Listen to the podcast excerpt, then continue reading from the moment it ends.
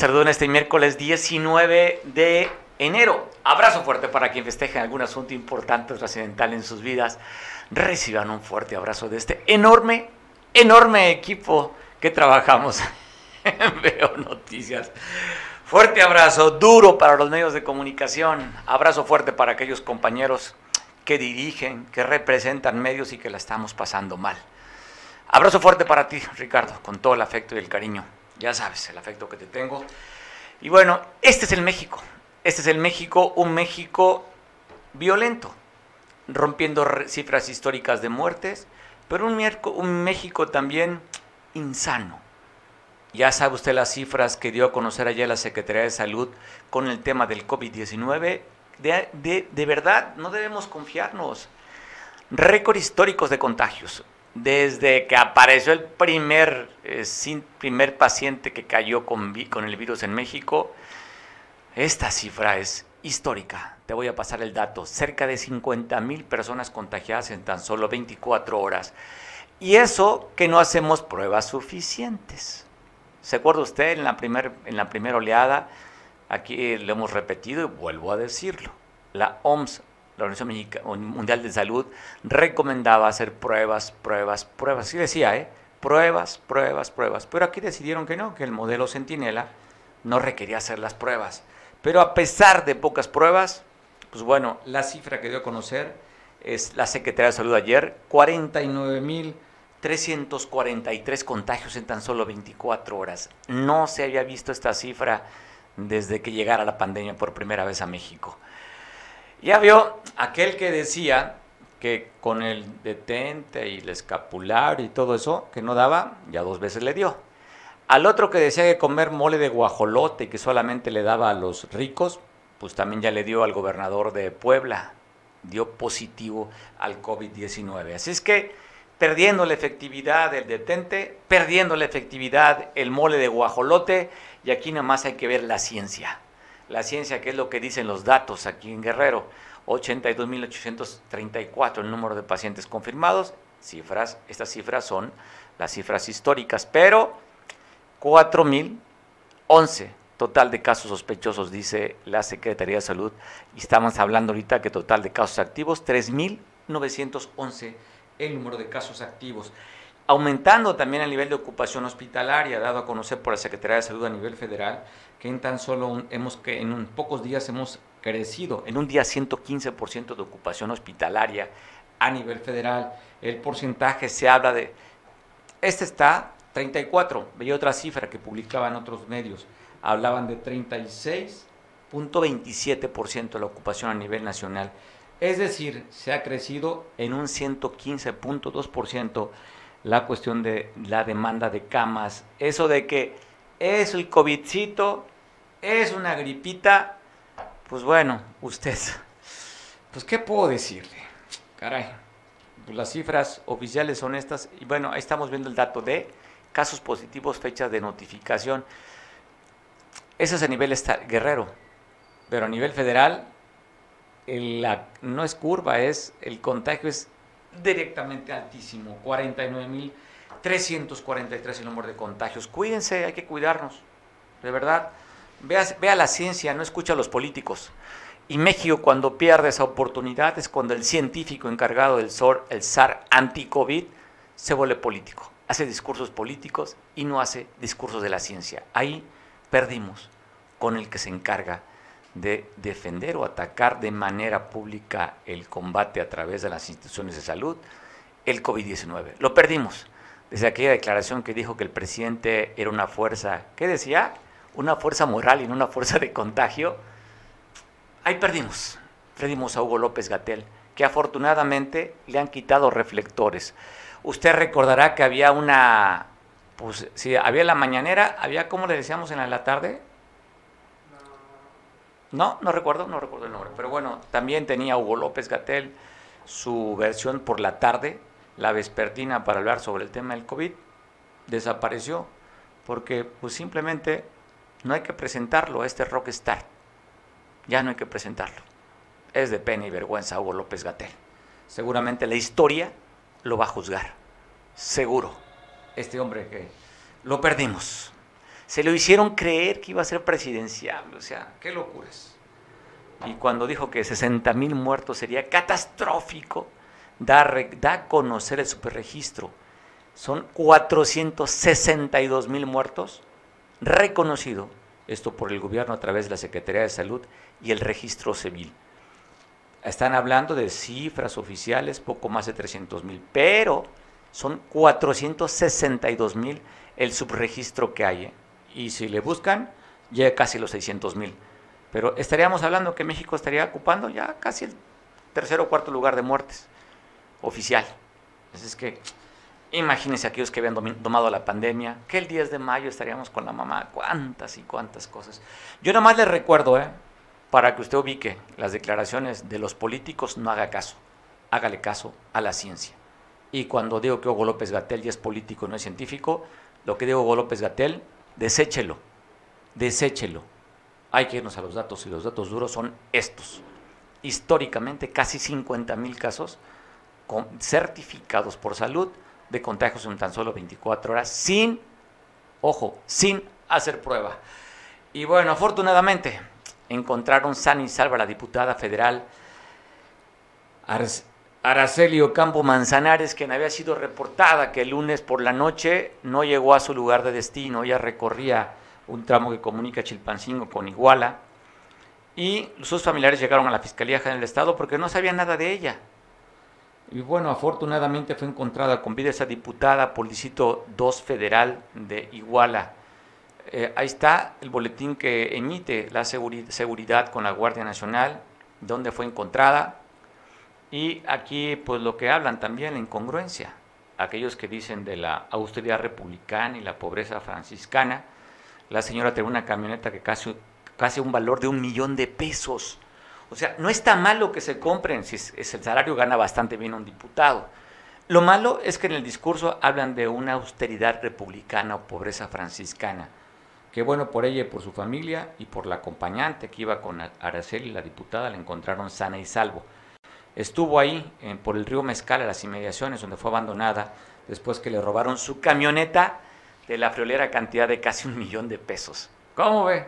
Pues bueno, así son los políticos. Una cosa es el discurso y otra cosa es la realidad. Asesinatos se siguen dando en Acapulco, dos por la noche. Uno de ellos fue en la colonia Lázaro Cárdenas. Ahí atacaron a un individuo donde recibió varios impactos de bala. Estamos viendo la imagen en esta carretera vieja de Comunica Las Cruces, cerca de la parada del Guayabo. Parada el Guayabo. Ahí fue encontrado sin vida esta persona que fue asesinada, ejecutada a balazos. La otra que fue asesinada fue en la popular colonia en Ciudad Renacimiento ahí cerca de la escuela primaria Carrillo Puerto, cerca del jardín de niños, arriba de un Jetta color blanco con placas de articulación HEA 611B.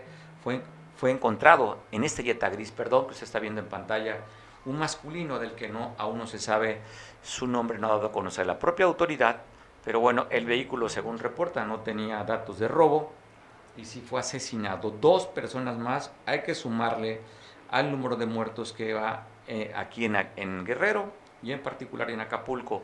Otro muerto se dio en Iguala de la Independencia. Allí a un arrendador de caballos fue ejecutado. Quedó, como usted lo está viendo, esta persona de tan solo 32 años de nombre Rodolfo fue asesinado en Zacocoyuca, la comunidad de Iguala. Esto fue a las 7 de la noche. Así quedó boca arriba, todavía con su ropa de trabajo, sus botas, las espuelas, el pantalón de mezclilla, su cinturón vaquero, con sombrero donde fue ejecutado Rodolfo de 32 años. Es lo que reportan las autoridades. Y hablando de Iguala, pero en la comunidad de Tepochica, ahí eh, pusieron un narco, pues no narcomensaje, simplemente una advertencia. Usted lo alcanza a leer. Dice, bueno, ¿qué está diciendo este mensaje? no quieren fiestas ni fiestas particulares. No quieren gente que anda en la calle a las 7 de, de 7 a 8 de la noche. Así es que es la última advertencia que le dan y están dando el nombre para la señora Sandra, que no queremos recordar también, dice, para ti toda la familia, para el señor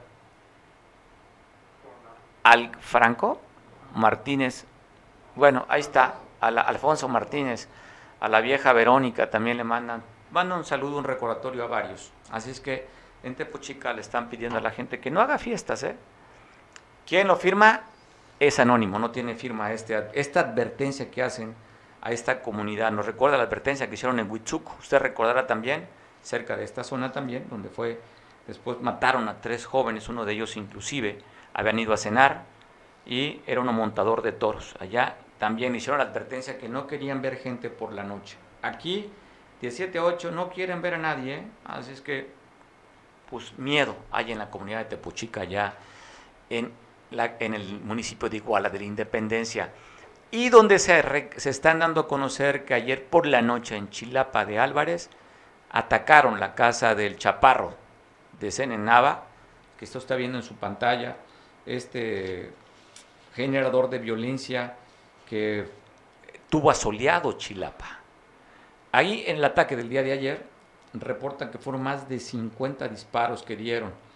El reporte es que a las 8 de la noche en la calle 8 Sur con la calle 7, donde vivía, donde vive la familia del, Chaparro, ahí le pegaron a un gas butano, esto hubo una fuga de gas y el papá del Chaparro, el señor Senenava, salió intoxicado después de los más de 50 disparos que recibió.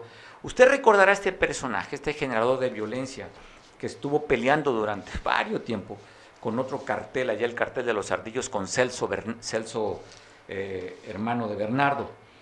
Este cartel que inclusive llegó el propio secretario de gobernación, el chino Chon, Osorio Chon, llegó a una reunión porque era prácticamente imposible vivir en Chilapa. También se recuerda de aquellos eventos donde llegaron varios comisarios y tomaron la ciudad pidiendo que le dieran seguridad a las gentes. Varios desaparecidos, muchos muertos, que era originado por este, este personaje que usted está viendo en su pantalla, si lo repetimos para verlo, si usted lo recordará, identificará el chaparro, como se le hace llamar, que asumió liderazgo, del, asumió liderazgo de este cartel Los Rojos a partir del 2014. El fundador de este cartel, eh, quien fue asesinado, eh, Jesús Nava Romero, también recordará, él era la gente más cercana del Barbas o el jefe de jefes de Arturo Beltrán Leiva, que fue muerto allá en Morelos, en Cuernavaca, en la capital, en el edificio Altitud.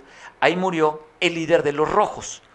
Esta banda que pertenecía al cartel de los Beltrán Leiva, así como los Guerreros Unidos, así como los propios Ardillos, en fin, después hubo esa excisión donde se va este, su, el famoso Bocinas. Matan al líder, a Jesús Nava Romero, y el famoso Bocinas, Crisóforo Rogelio Maldonado, quien estuvo operando en el corredor de Morelos y Guerrero, allá donde traía soleado también la capital de, Morelos, allá en Cuernavaca, que fue atacado el Bocinas, lo llevaron a, a, una clínica del Seguro Social y por sus heridas tuvo que ser trasladado hasta el Hospital Médica Sur.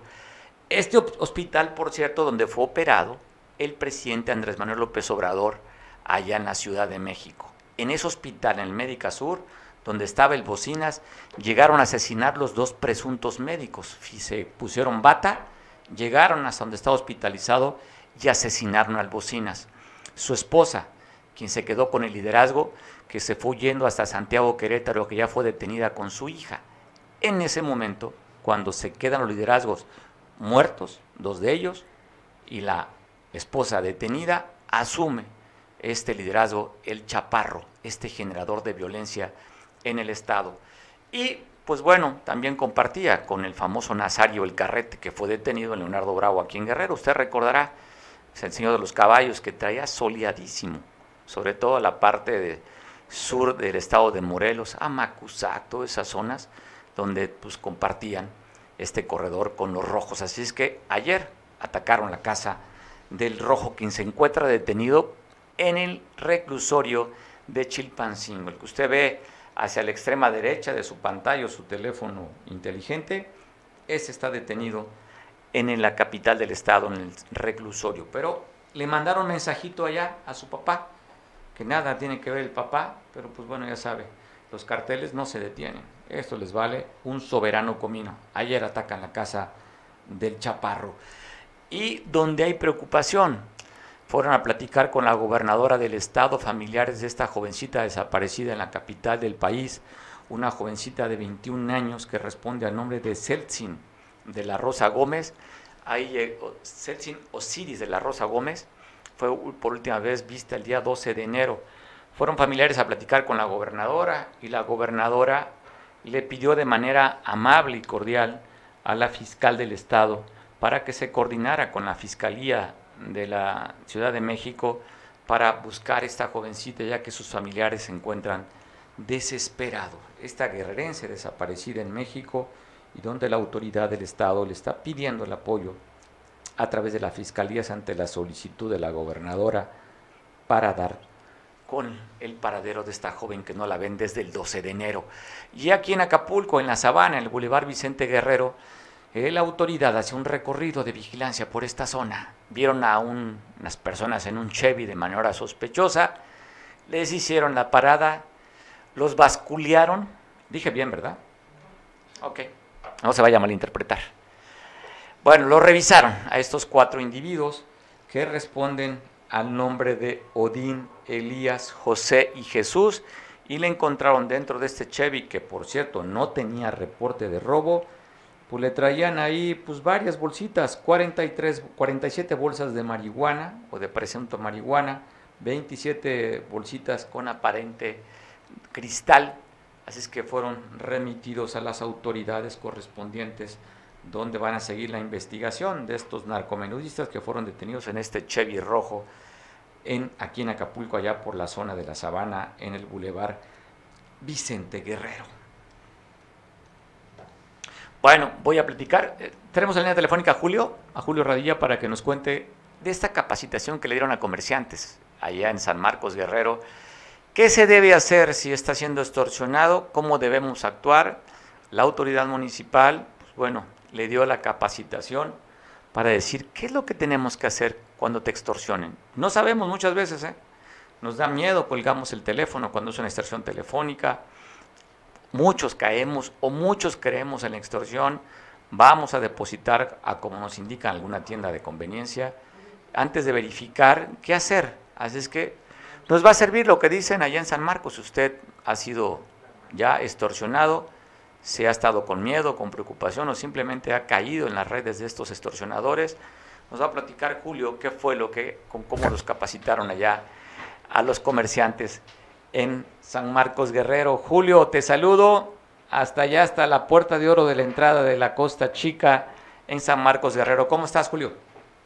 ¿Qué? Buenas tardes, doctor. Un saludo también a todo el auditorio. Pues informarte que eh, en estos días, debido a reportes que se han dado de extorsiones vía telefónica, algunos negocios de San Marcos, el área de prevención del delito se dio la tarea de eh, ir a visitar los negocios para darles una breve capacitación de cómo deben actuar ante este, tipo de extorsiones. Según datos que da la Dirección de Seguridad Pública, pues en estos últimos días sí se han reportado algunos casos de extorsión, principalmente a algunos negocios eh, de aquí de la cabecera municipal. Julio, ¿ha habido alguna investigación si son llamadas de teléfonos locales de San Marcos o son de otra parte fuera del municipio? La investigación está abierta eh, por parte de Seguridad Pública Municipal. No han dado esos datos, si son números locales o números foráneos, no han dado esos datos. Únicamente han salido a prevenir y a capacitar a la gente en cómo deben actuar, ya que algunos eh, comerciantes, eh, nos reporta también la dirección, que han caído en esas extorsiones y han depositado incluso eh, dinero a, estas personas. ¿Tienes el dato del reporte dónde depositan? ¿En un banco o en alguna tienda de conveniencia, de acuerdo a lo que, es, lo que ha dicho la autoridad? Eh, eh, de acuerdo a lo que ha dicho la autoridad y también se registró en redes sociales, han depositado en tiendas, perdón, en autoservicios como son Oxos, que son que es lo más común y lo más rápido para muchas personas. Es donde se han dado algunos depósitos de este tipo de, de movimientos.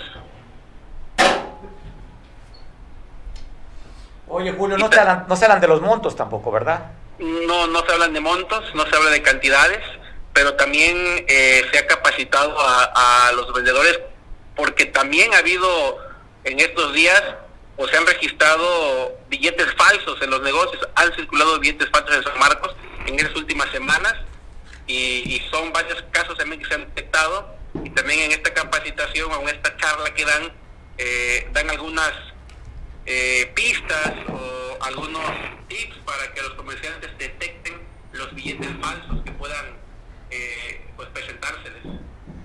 O sea, la capacitación es para billetes falsos y extorsiones, entonces la capacitación que dieron allá, Julio.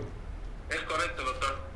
Pues te mandamos un abrazo, presentamos la pieza que nos manda, esta pieza informativa de cómo se dio la capacitación y qué dicen los comerciantes de San Marcos. Te mando un abrazo.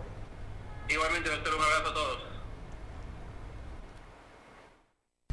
Como parte del programa de prevención del delito, elementos del área visitaron negocios de la cabecera municipal de San Marcos para capacitar a comerciantes en cómo deben de actuar si son extorsionados vía telefónica. En las últimas fechas han aumentado las denuncias por extorsión vía telefónica a diferentes negocios de la cabecera municipal. De igual manera se brindó información sobre la detección de billetes falsos, los cuales han circulado con frecuencia entre el comercio sanmarqueño. Estas actividades son parte del programa Prevención del Delito y poder alertar a la ciudadanía sobre estos problemas que causan daño a la sociedad. Para Veo Noticias, Julio Radilla. La Dirección de Seguridad Pública Municipal ha realizado recorridos por las noches en las principales calles de San Marcos por parte del programa Prevención del Delito. Durante los recorridos la Policía Municipal se ha enfocado en los puntos donde se consumen bebidas alcohólicas. Durante los recorridos la Policía Municipal se ha enfocado en los puntos donde se consumen bebidas alcohólicas, exhortando a que no se deben consumir en la vía pública. Durante las diligencias se han realizado revisiones de vehículos para mayor seguridad de la ciudadanía sanmarqueña. La Dirección de Seguridad Pública ha remarcado que aún nos encontramos en pandemia con una alta ola de contagios y recomienda a la población a no realizar actividades de aglomeración que puedan presentar algún riesgo de contagio. Para Veo Noticias, Julio Radilla. Bueno, siempre es un gusto recibir invitados. Ya sabe, con este tema de la pandemia, pocas veces recibimos invitados, pero como tenemos, no sabe qué alegría nos da. Y pues cuando estoy solo no hay necesidad de ponerme cubrebocas, pero por respeto también a los invitados, pues tendremos que usar cubrebocas, como es, como dice el protocolo y aquí la producción también. Agradezco mucho que esté conmigo la maestra Nancy Gandarillas, quien es directora del Centro de Justicia Alternativa a nivel estatal. Maestra, ¿cómo estás? Bienvenido. Gracias, muchas gracias, Mario. y también viene acompañada de la unidad, de la directora de la unidad eh, aquí de Acapulco Guerrero, Gracias a la maestra Alma Teresa Rosas Capa que está con nosotros. Gracias. Gracias por el espacio, Mario. Contenta de estar aquí con usted.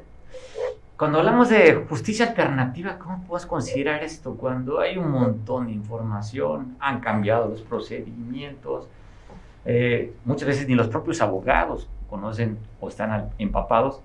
La sociedad civil creo que estamos más perdidos todavía. Platícanos qué es la justicia alternativa.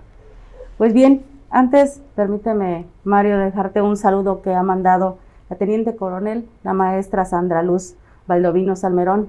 Me dijo hincapié, por favor, hazle saber un saludo a Mario y a su auditorio y muchísimas gracias por la oportunidad de estar aquí. Y justamente comentas acerca de la justicia alternativa. Es un cambio de paradigma. Hoy la forma de hacer justicia ha cambiado. A partir del año 2008 tenemos esa oportunidad de accesar a diferentes formas de resolver los conflictos. Para esto eh, se reformó el artículo 17 constitucional donde nos dice que tiene que haber mecanismos alternativos para resolver los conflictos de índole penal, familiar, mercantil, de todos. Yo te vengo a hablar precisamente de los mecanismos en materia penal. Cuando se habla de justicia alternativa, no hay una sola justicia. ¿Por qué, ¿Por qué tiene que ser alternativa, maestra? Porque es la opción que se le da al ciudadano de que él resuelva eh, a través del diálogo el conflicto que le llevó a iniciar, en este caso, una carpeta de carácter penal, y con la otra parte construyan la mejor opción de solución a su medida y a sus circunstancias. Esa es alternativa. Ellos, ellos no van a un proceso penal jurisdiccional y entonces ellos dicen, a mí me satisface con, con una disculpa o yo requiero un pago económico, se escuchan, se escuchan tan, la parte ofensora o la parte que se duele del, agravio eh, lo digo de esto de, de manera académica, Sí. pero cuando llegan con nosotros, se quitan esas etiquetas, con nosotros son intervinientes. Los tratamos de igual manera de dos personas que tienen un conflicto que a través del diálogo pueden construir opciones de solución a su justa medida. De acuerdo a su experiencia, ¿qué nivel de o qué porcentaje se llegan a solucionar de esta manera, con esta justicia alternativa? Pues son varios, mire, usted, eh, de 20 asuntos que nos derivan al Ministerio Público, 15 de estos estamos resolviendo nosotros a través de justicia alternativa, mecanismos alternativos de solución de controversias en materia penal. Es altísimo, es Sí. altísimo el, eh, la, la manera de cómo se puede solucionar a través de un diálogo. Entonces, yo creo que también eso le quita carga al Estado, las investigaciones, si tiene que ir a reclusión, en fin, ayuda mucho, ¿no? También la carga de trabajo para el propio Estado. Así es, y no solamente es la reparación del daño económica, es reconstruir las relaciones personales, ¿no? Reconstruir esas, eh, en algún momento esas personas pueden, puede ser que hasta se llevaron, fueron amigos, compañeros, vecinos, pero resulta que por, Parejas, hasta parejas. que por una situación ya no se van a hablar, ya no están, a ver, ven, vamos a dialogar, a cambiar, tal vez ya no te vas a seguir llevando, pero por lo menos vete satisfecho de que te escucho, tus necesidades y cómo es que van a solucionar su conflicto. ¿Algún caso práctico que les haya sucedido, digo, sin dar nombres, que recuerden algún evento como, porque a mí se me hace algo como poético y a veces como no irreal, pero si dices que sí funciona, ¿cuál tiene así presente? Híjole, es un sinfín de, de casos. Por ejemplo, tuve un asunto de hechos de tránsito. El muchacho que iba manejando su moto vendía bolillos y desafortunadamente tuvo un percance. La persona, en este caso imputada, pues obviamente decidió pagarle, pero más allá de pagarle, él se ofreció a llevarlo a la rehabilitación. Pasaba a su casa por él, iba por él, lo llevaba, o sea, no solamente es la cuestión económica, lo que te digo. Con las herramientas y técnicas que utilizamos los facilitadores logramos empoderar a la víctima y empoderar al imputado que reconozcan que cometieron un error y tienen la oportunidad de resarcir ese problema, ese daño. Pero eh, ¿eso lo proponen ustedes o cómo es que puedo yo llegar si me pasó algo? Hoy ando buscando la justicia alternativa o directamente qué área dice, no, ustedes pueden platicarlo. ¿Cómo es que funciona? ¿Cómo es el, El mecanismo? ciudadano eh, agraviado que se duele de, de alguna conducta llega a una agencia del Ministerio Público, presenta su querella o su denuncia y el Ministerio Público eh, tiene dentro de sus eh, atribuciones promover y darle a conocer que existe un área de justicia alternativa donde personal capacitado e imparcial le podrá apoyar para eh, que se lleve a cabo un mecanismo alternativo y que ellos eh, solucionen su, su situación. Una vez que se llega a ese punto, si las personas llegan a un acuerdo reparatorio, se formaliza en un documento con ese nombre, acuerdo reparatorio, que se sube a una base nacional, donde se queda el registro de que tal persona ya participó en un mecanismo y si vuelve a tener alguna, alguna situación como tal, en un daño de, daños por tránsito de vehículos, eh, y vuelve a tener a lo mejor un, tra- un, un nuevo eh, Accidente. poder- por decirlo de alguna manera, un taxista, que es el pan de todos los Sí, días, el tráfico, Sí, ¿no? claro. O sea, no se le va, no se le cuarta el derecho a que haga la reparación del daño. Pero si el primer acuerdo lo incumplió, tache. Ya Órale. no, ya no tiene la posibilidad de seguir. No, participando. maestro, contigo no, tú no cumples. O sea, Yes. más o menos lo que le pasó a la esposa del Mencho. Mm. La meten por no firmar, dice el abogado, o de que esté nuevo fuera de, no, usted no cumple la firma, se queda adentro. Sí. ¿Todos los casos se pueden llevar a, así a una justicia alternativa? ¿Todos? Mm, ¿O hay algunos que dices, es sí, no, se persigue el Mm. oficio, no sé? Efectivamente. Bueno, eh, la, la propia ley, el propio código nos marca esos parámetros que tienen que cumplir. Pero estamos hablando de los asuntos que se persiguen por querella, esos son con nosotros, los que procede el perdón, los delitos cometidos sin violencia hacia las personas. Por ejemplo, que le encuentras un vehículo robado a una persona, no sabemos si ese vehículo lo robaron eh, bajo el uso de violencia hacia las personas o en fin, pero resulta que con reporte de robo y ahí está el dueño pueden ellos participar en un proceso. ¿Por qué? Porque no sabemos o no se cometió o la persona que lo va manejando no fue quien cometió el O lo compró de buena fe. Ajá, exactamente. Entonces, por esa es la cuestión y pudo haber sido pues no robado con violencia, tal vez de Otso se lo llevaron o de Sí. Liverpool o alguna cuestión así, ¿no? Entonces, esos asuntos proceden, los de hechos de tránsito, los culposos, en todo su parámetro, los culposos. ¿sí? O sea, se refiere a culposo si yo voy manejando y atropello a una persona. Eso. Lesiones. Es culposo. daños, no fue con la intención. y todos aquellos delitos que, este, por ejemplo, cuando algún médico, alguna cuestión médica, no por negligencia o cuestiones así, sino que meramente ya este, fue algo no previsto, también todos los asuntos culposos que puedan entrar ahí podemos resolver. No podemos resolver los asuntos graves, violación, secuestro y demás. Pero sí no. Esos no, nosotros. Esos directamente tienen que ser de, de otro mecanismo. Sí, no. ¿Las oficinas dónde se encuentran? Tenemos 10 unidades en, en Acapulco. Eh, al interior de cada agencia del Ministerio Público se encuentra un facilitador que está pendiente, es el apoyo técnico del Ministerio Público para cuando se le oferta eso al ciudadano, el facilitador se encuentra en esa, en esa oficina para recibir la derivación por parte del Ministerio Público. Cuando hablan término facilitador, o sea, ya, no- ya quitamos ese, esa carga dura del Ministerio Público, del abogado, del juez facilitador. Me supongo que son abogados, pero tienen otro perfil, otra capacitación. Así es, el, el facilitador debe de ser muy empático, debe de ser una persona muy sencilla que pueda eh, darle esa confianza al ciudadano de que lo que pueda platicar y pueda conversar ahí con nosotros se queda ahí, porque nosotros nos regimos por el principio de confidencialidad y trabajamos siempre a puerta cerrada con los intervinientes. Y el facilitador debe ser siempre muy empático, multifacético, tiene que leer mucho, tiene que, que ba- bajarse a todos los, los ámbitos. Y cuando no pueda algún, alguna situación que la desconoce, nos apoyamos con eh, expertos técnicos. Pues qué interesante, qué, qué, qué padre labor, qué buen trabajo, porque yo creo que para cuando queremos que nos hagan justicia, pues siempre vamos con el temor de cómo seamos recibidos y es una tensión terrible, pero si es un tema decir, a ver, vamos a convenir, platiquen, se va a solucionar, creo que la gente sale muy, muy contenta y en paz. Efectivamente salen satisfechos e incluso este nos llegan a decir, oiga, así como nos trató usted y todo esto, vamos a aplicarlo en mi familia. Tenemos un problema o algo y vamos a hacerle como ustedes, las dinámicas que utilizamos nosotros, las herramientas, son herramientas que utilizamos con las personas para no hacerles sentir mal ni estigmatizarlas, porque a veces hasta con una mirada o con una mueca ofendemos a las personas. Sin duda. Para eso entonces nosotros tenemos que estar altamente capacitados, que es el compromiso que tiene hoy nuestra fiscal, la maestra Sandra Luz. Ella viene con todo y nos dice, ¿saben qué?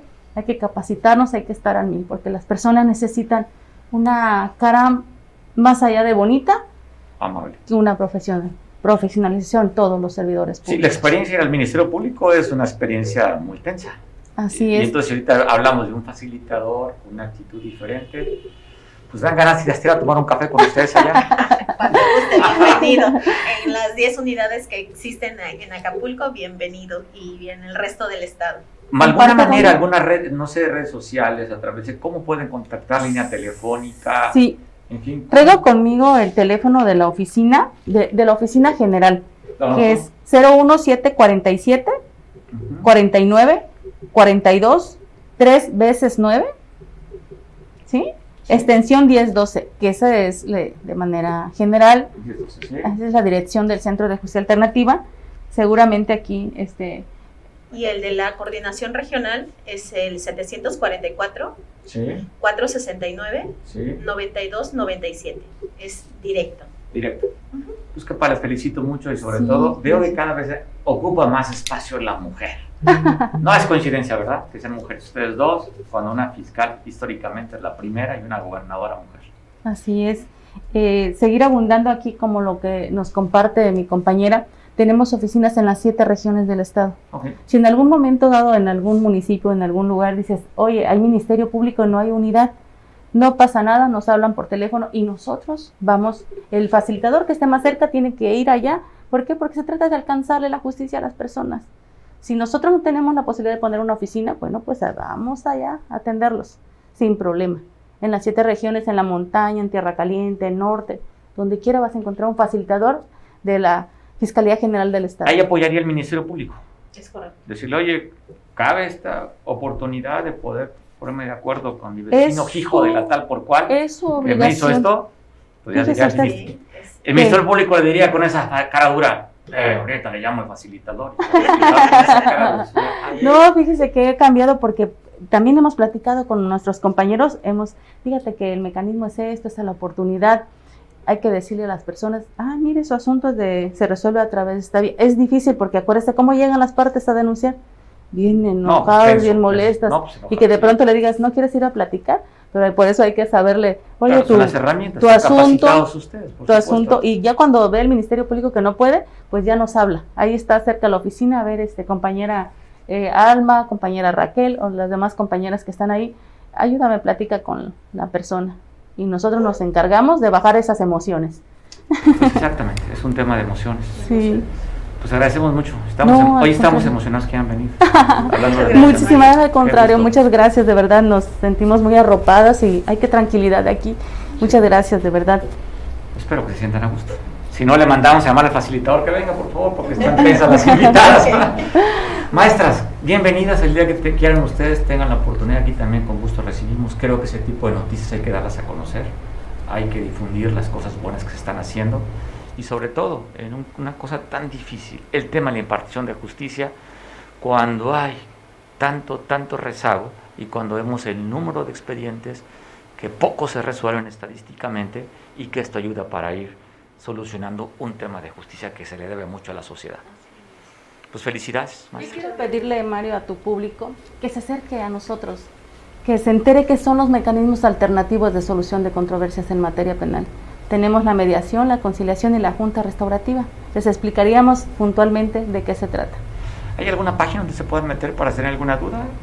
Eh, Está en la página de la Fiscalía. Fiscalía. En la página de la Fiscalía ahí podemos observar que están los directorios, está todo, pueden encontrar la información que requieran de las oficinas de toda la Fiscalía. Pues bueno, muchas gracias por, por visitarnos, gracias. gracias y por para que la impunidad en Guerrero pues acabe con ese tipo de trabajos. Queremos abonar a una reconstrucción del tejido social a través del Centro de Justicia Alternativa en materia penal. Pues bienvenidos. Gracias. Bienvenidos quien es la directora de esta forma no va a ser justicia, justicia alternativa, Nancy Gandarilla, directora, y acompañada de Alma Teresa, quien es la directora del Centro Regional aquí en Acapulco. Gracias, bienvenidos maestras. Muchas gracias. Esperemos que no sea la primera ni la última vez. A sus órdenes. Agradecemos. ¿Qué vamos, producción? San Marcos. San Marcos de Herrero. Vamos, información de San Marcos. Si protestan, guardar y, eh, y hacer guardar o cumplir y hacer cumplir las disposiciones que establecen la Constitución Política de los Estados Unidos Mexicanos, la Constitución Política del Estado de Guerrero, la Ley Orgánica del Municipio Libre y todas aquellas eh, disposiciones jurídicas que impacten en las materias que serán responsables. ¿Protestan? Sí, protesto. Si así lo hiciere, que la sociedad sanmarqueña se lo premie o lo contrario se lo demande. Se lo demande. Por favor, con todo el. Gracias. Todos, todos ya son parte de la estructura, a excepción de Ariel. Mariel, eh, que se incorpora hoy, obviamente como nuevo elemento del gobierno municipal, eh, trae como consecuencia ya pleno conocimiento de la misión de este gobierno, traen conocimiento ya de lo que es el trato a la gente, la gente que tanto necesita de nuestra consideración, pero muy particularmente del respeto que como servidores públicos debemos estarle dando. Entonces, pues invitarlas, mujeres y hombres, que han sido hoy merecedores de una oportunidad para seguir dándose, para seguir sirviéndole y sintiéndose felices de razón del servicio que otorguen a la gente. Yo lo que espero de todos ustedes es que esta confianza que se deposita del gobierno, del cabildo, puedan ustedes responderlas en exceso con un buen servicio que la gente necesita tener. Felicidades a todos. Si protestan, guardar y, eh, y hacer guardar cumplir y hacer cumplir las disposiciones que establecen la Constitución política de los Estados Unidos mexicanos, la constitución política del Estado de Guerrero, la ley orgánica del municipio libre y todas aquellas eh, disposiciones jurídicas que impacten en las materias que serán responsables. ¿Protestan? Sí, protesto. Si así lo hiciere, que la sociedad sanmarqueña se lo premie o de lo contrario se lo demande. Se lo demande. Por favor, con todo el empeño.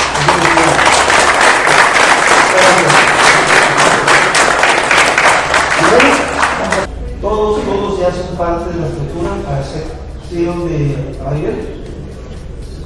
Mariel, eh, que se incorpora hoy, obviamente como nuevo elemento del gobierno municipal, eh, trae como consecuencia ya pleno conocimiento de la visión de este gobierno, trae conocimiento ya de lo que es el trato a la gente, eh, eh, la gente que tanto necesita de nuestra consideración, pero muy. Saludo a Enrique Castro, quien es el dirigente de la Cámara Nacional de la Industria Restaurantera aquí en Acapulco. ¿Cómo estás, Enrique? Te mando un abrazo. Mario, ¿qué tal? ¿Cómo estás? Buenas tardes. Muy bien, gracias. Como siempre, mucho gusto de saludarte y saludar a todos tus seguidores, todo tu auditorio. Agradecido soy yo. Oye, Enrique, el domingo fue 100 días de gobierno de la alcaldesa. Me gustaría saber tu punto de vista. Pues eh, es, es, un gobierno que ha iniciado con, con muchos compromisos con, con, el sector empresarial en un contexto complicado. Eh, sí hemos percibido nosotros eh, un cambio, por ejemplo, en el tema de los operativos, la anterior administración pues tenía, nos tenía con, con, con la mano en el cuello al sector restaurantero. En este caso, pues bueno, eh, se pudo operar y trabajar en mejores condiciones en este periodo vacacional.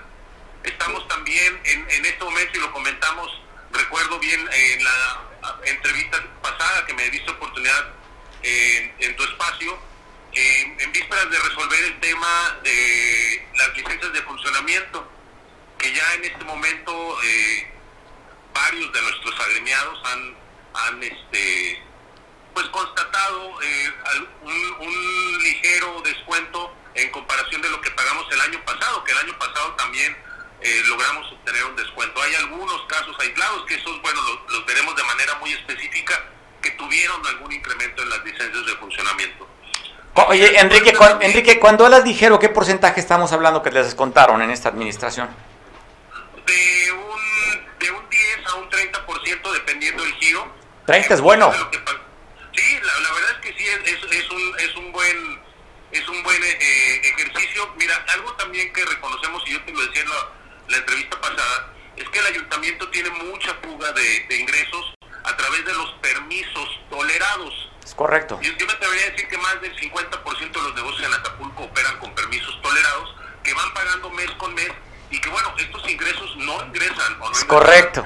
Al municipio. Es correcto. Eh, eh, y llegamos a un acuerdo con la alcaldesa para regularizarnos todos los, los restauranteros, no pagar ya más permisos tolerados, y sí se pagó uno para el mes de diciembre, el cual recibimos un certificado y una factura, lo cual nos da gusto de ver que, que, que se, se, puede erradicar esta práctica. Entonces, yo creo que está iniciando con, con, con buenos pasos, al menos hacia con el sector empresarial. Sí tenemos temas, por supuesto, que se, tenemos que fortalecer y que lo hemos señalado, como es el tema del comercio informal, que, que, es un tema que vamos a estar insistiendo, al menos en algunos puntos, ya en toda la ciudad. Y bueno, también un tema que, que vamos a estar también insistiendo tiene que ver con el, el, de la simplificación administrativa para los trámites en el municipio. Eh, nosotros creemos que, que, que va por, por, buen camino este, este, este gobierno hasta este momento, repito, con lo que ha, se ha comprometido con nosotros como industria y bueno, también estamos eh, señalando los puntos que podemos construir y que podamos fortalecer. Esperamos en estos días también reunirnos con la alcaldesa y bueno, ya marcar una agenda muy específica para el sector gastronómico. Oye, pues vi una nota que publicaron ahí que más hay como 30 establecimientos comerciales de restaurantes que van a cerrar o han cerrado y que están traspasándose y que dicen que hay una competencia desleal, desleal Enrique. Sí, efectivamente. Bueno, a partir de la pandemia eh, creció mucho el comercio informal, sobre todo en el tema gastronómico, vialidades como desde los domicilios. Muchas personas que se quedaron sin empleo encontraron en la venta de alimentos una forma de subsistencia. Inclusive también vimos un fenómeno de bares o giros rojos que cambiaron sus licencias de funcionamiento a restaurantes para poder operar. Esto ha, desencadenado una competencia muy fuerte en la industria gastronómica en Acapulco y pues evidentemente ha hecho que algunos negocios nosotros contábamos que de inicio de la pandemia a la fecha unos 30 negocios de más o menos 150 que nos llegamos a juntar en ese movimiento que hicimos pues han cerrado sus puertas. Caramba, o sea, sí van cayendo en la batalla, Enrique, en la batalla económica con esta pandemia que está durísima. Bueno, con esta pandemia y también con un tema de legalidad, que ese es un el, el principal tema para Acapulco. Acapulco padece de, un, de, una aplicación del Estado de Derecho, que eso nos debería de regular en todos los sentidos. El sector gastronómico está a punto de enfrentarse a lo que sucedió con la industria hotelera. Hoy hay más cuartos, habitación de la oferta extrahotelera que de la propia oferta hotelera.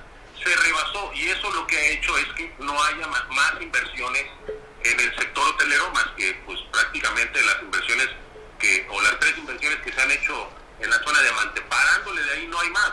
Y esto puede suceder con la industria gastronómica si no hacemos un alto o al menos cuidamos algunos sectores para que pueda haber una actividad propia que pague impuestos que, que cuide el sector o la zona en donde queremos o pretendemos explotar como corredores turísticos para tener una oferta turística. Acapulco se puede quedar sin oferta turística en el sector gastronómico si no, si no actuamos, por supuesto. Oye, Enrique, pues gracias por la oportunidad de platicar contigo y seguimos en contacto porque sí me parece interesante el tema de caras de la licencia de funcionamiento, que inclusive habían emplazado a la propia autoridad que si no se ponía en condiciones, ustedes abren una resistencia civil. Bueno, sí, de hecho, hasta habíamos pensado en el tema de los amparos o de un amparo colectivo, pero afortunadamente eh, se está se está cumpliendo esta, este compromiso de la alcaldesa hacia con nosotros. Pues te mando un abrazo, Enrique. Gracias, como siempre, la oportunidad de platicar contigo. Al contrario, Mario, muchísimas gracias a ti y un saludo a todo tu. Saludos, Enrique Castro, quien es el dirigente de la Cámara Nacional de la, Industria, Restaurantera aquí en Acapulco. Oiga, yo voy a ir a Atoyac sobre notas de Atoyac, donde la colonia Las Palmeras recibió una tuneada. Ahí llegaron la autoridad municipal a darle servicio de limpieza a esta colonia, una colonia importante allá en la cabecera municipal. Entonces, saludo a la gente que nos ve a través de la televisión allá por Cable Costa y Expiden en Atoyac. Abrazo fuerte a los suscriptores, saludo y buen provecho. Estas las imágenes de la colonia Las Palmeras allá en Atoyac. Y hablando de Atoyac, pues bueno, hay inconformidad por la gente que está recibiendo la vacuna. Para que nos platique de este tema, agradezco mucho que me tome la llamada nuestro compañero Damián, Julio César Damián, allá en, la Costa Grande. Julio, ¿cómo estás? Buena tarde, te saludo. ¿Qué tal, Mario? Muy buenas tardes para ti, para todo tu auditorio. Efectivamente, eh, en este día se está llevando a cabo la vacunación para los adultos mayores en la cancha mariscal en el municipio de Atoyac de Álvarez, donde, bueno, eh, hay diferentes inconformidades. A esta hora, justamente, Mario, la fila sigue muy larga. Hay una gran cantidad de adultos mayores que se encuentran bajo el sol, que llevan literalmente horas debajo del sol y que, bueno, siguen en espera de poder pues recibir la, la inmunización, Mario. Eh, ahí en, en, las imágenes que compartía con tu auditorio es este, una maestra jubilada, la, la maestra jubilada Santa Castro Benítez, quien, bueno, nos hace llegar esta denuncia de esta mala organización por parte de los servidores de la nación aquí en el municipio de Atoyac, Mario. Oye, fíjate, antes podíamos celebrar eh, la manera que fue, era pronta y expedita, digo, considerando la cantidad de gente que nos reunimos para las vacunas que estaba bien, pero en esta etapa ha, habido muchas quejas ahora de los mismos que vacunaron antes. ¿Qué crees que esté sucediendo, Julio? ¿Hay menos personal vacunando o qué sucede? Uno de los principales factores, Mario, es que ya no se está llevando a cabo la vacuna en, su, en los diferentes municipios, como se hacía en una primera etapa. Por ejemplo, en el caso de Atoyac, tienen que desplazarse personas del municipio cafetalero y del municipio de Benito Juárez. esta fue una de las principales inconformidades que hubo, pues la gente de San Jerónimo está pidiendo que nuevamente se abra un centro de vacunación en, San Jerónimo, ahí como fue en la Escuela Primaria de Revolución del Sur. Sin embargo, este personal de, los servidores de la Nación, específicamente eh, Cristian Sánchez, encargado de los servidores de la Nación en Benito Juárez, pues nos comentó el día de ayer que difícilmente esto va a ser posible, que ellos siguen siguen gestionando un centro de vacunación allá en aquel pequeño municipio, sin embargo, bueno, mientras tanto tienen que trasladarse a, este municipio de Atoyac de Álvarez, Mario. ¿Y qué dicen? ¿Que es un tema económico? ¿Que es un tema de logística? ¿De qué se trata? ¿Por qué no pueden abrir otra sede como lo habían hecho antes, Julio? Desconozco, desconozco cuál es la, la razón. Sabemos que tienen que desplazar a personal de la Secretaría de Salud, que es quien aplica eh, realmente el, el biológico. Eh, ellos solamente como servidores de la nación son los que coordinan, también se tiene que desplazar a personal de la Marina, que tiene que resguardar eh, ahora sí que las dosis. Sin embargo, no, no han informado cuál es la razón. De forma simultánea, en estos momentos, algunos maestros ya están vacunando en el municipio de Cihuatanejo. Eh, sabemos que hubo una inconformidad por parte de maestros de la CT, quienes también pedían no tener que desplazarse hasta el puerto y también pedían, pues bueno, que hubiera una sede más cercana lo que lograron con un bloqueo carretero que se llevó a cabo en días pasados, Mario. Bueno, es que ya pasó la elección, ¿verdad? Por eso, Julio. Así es, este, sin embargo, bueno, vamos a esperar a ver. Tengo la información de que sí se sigue gestionando un, centro de vacunación en Benito Juárez. Vamos a estar a la espera a ver si esto se lleva a cabo, Mario. Sale, pues Julio, gracias. Te mando un abrazo y dejamos el testimonio de la maestra jubilada que se estén conformando por este pésimo servicio que están dando allá en Atoya con la vacunación. Te mando un abrazo, Julio. Un gusto saludarte, Mario. Buenas tardes. Hola, buenos días. Mira, te reporto una inconformidad como ciudadana que soy. Creo que no es válido que a los adultos mayores los tengan en el sol parados cuando no hay una atención adecuada. El servidor público que está atendiendo ahorita esta problemática de las vacunas fue tajante al decir que solamente 1.350 vacunas para el día de hoy y que los que no alcancemos nos retiremos a nuestras casas. Yo creo que no es justo, el desorden lo están poniendo ellos, puesto que no están respetando el orden alfabético que se publicó en Facebook. Si ellos realmente pusieran el orden, anotar realmente por letras, no estuviera esta aglomeración. Es lo que están pidiendo con el nuevo contagio que hay. Mira cuántas filas, hasta dónde llegamos, hasta el Superche. Y no es posible que estas personas que están encargadas de hacer una relación digan que ya no hay vacunas para nosotros y que vengamos hasta el día de mañana. Mañana va a pasar lo mismo. Que sean conscientes que están bajando personas de la sierra. Atoyat es grande y, sus, y las colindancias por igual. Personas con bastones, personas que no pueden caminar, que están encerradas en las camionetas con este sol. Yo creo que debe llegar a oídos de nuestro presidente Andrés Manuel López Obrador, así como de nuestra gobernadora del estado, para que nos doten de las vacunas necesarias. No es posible que nos tengan desde la madrugada aquí para salir que no nos van a vacunar. Mi nombre es Santa Castro Benítez, profesora jubilada. Gracias.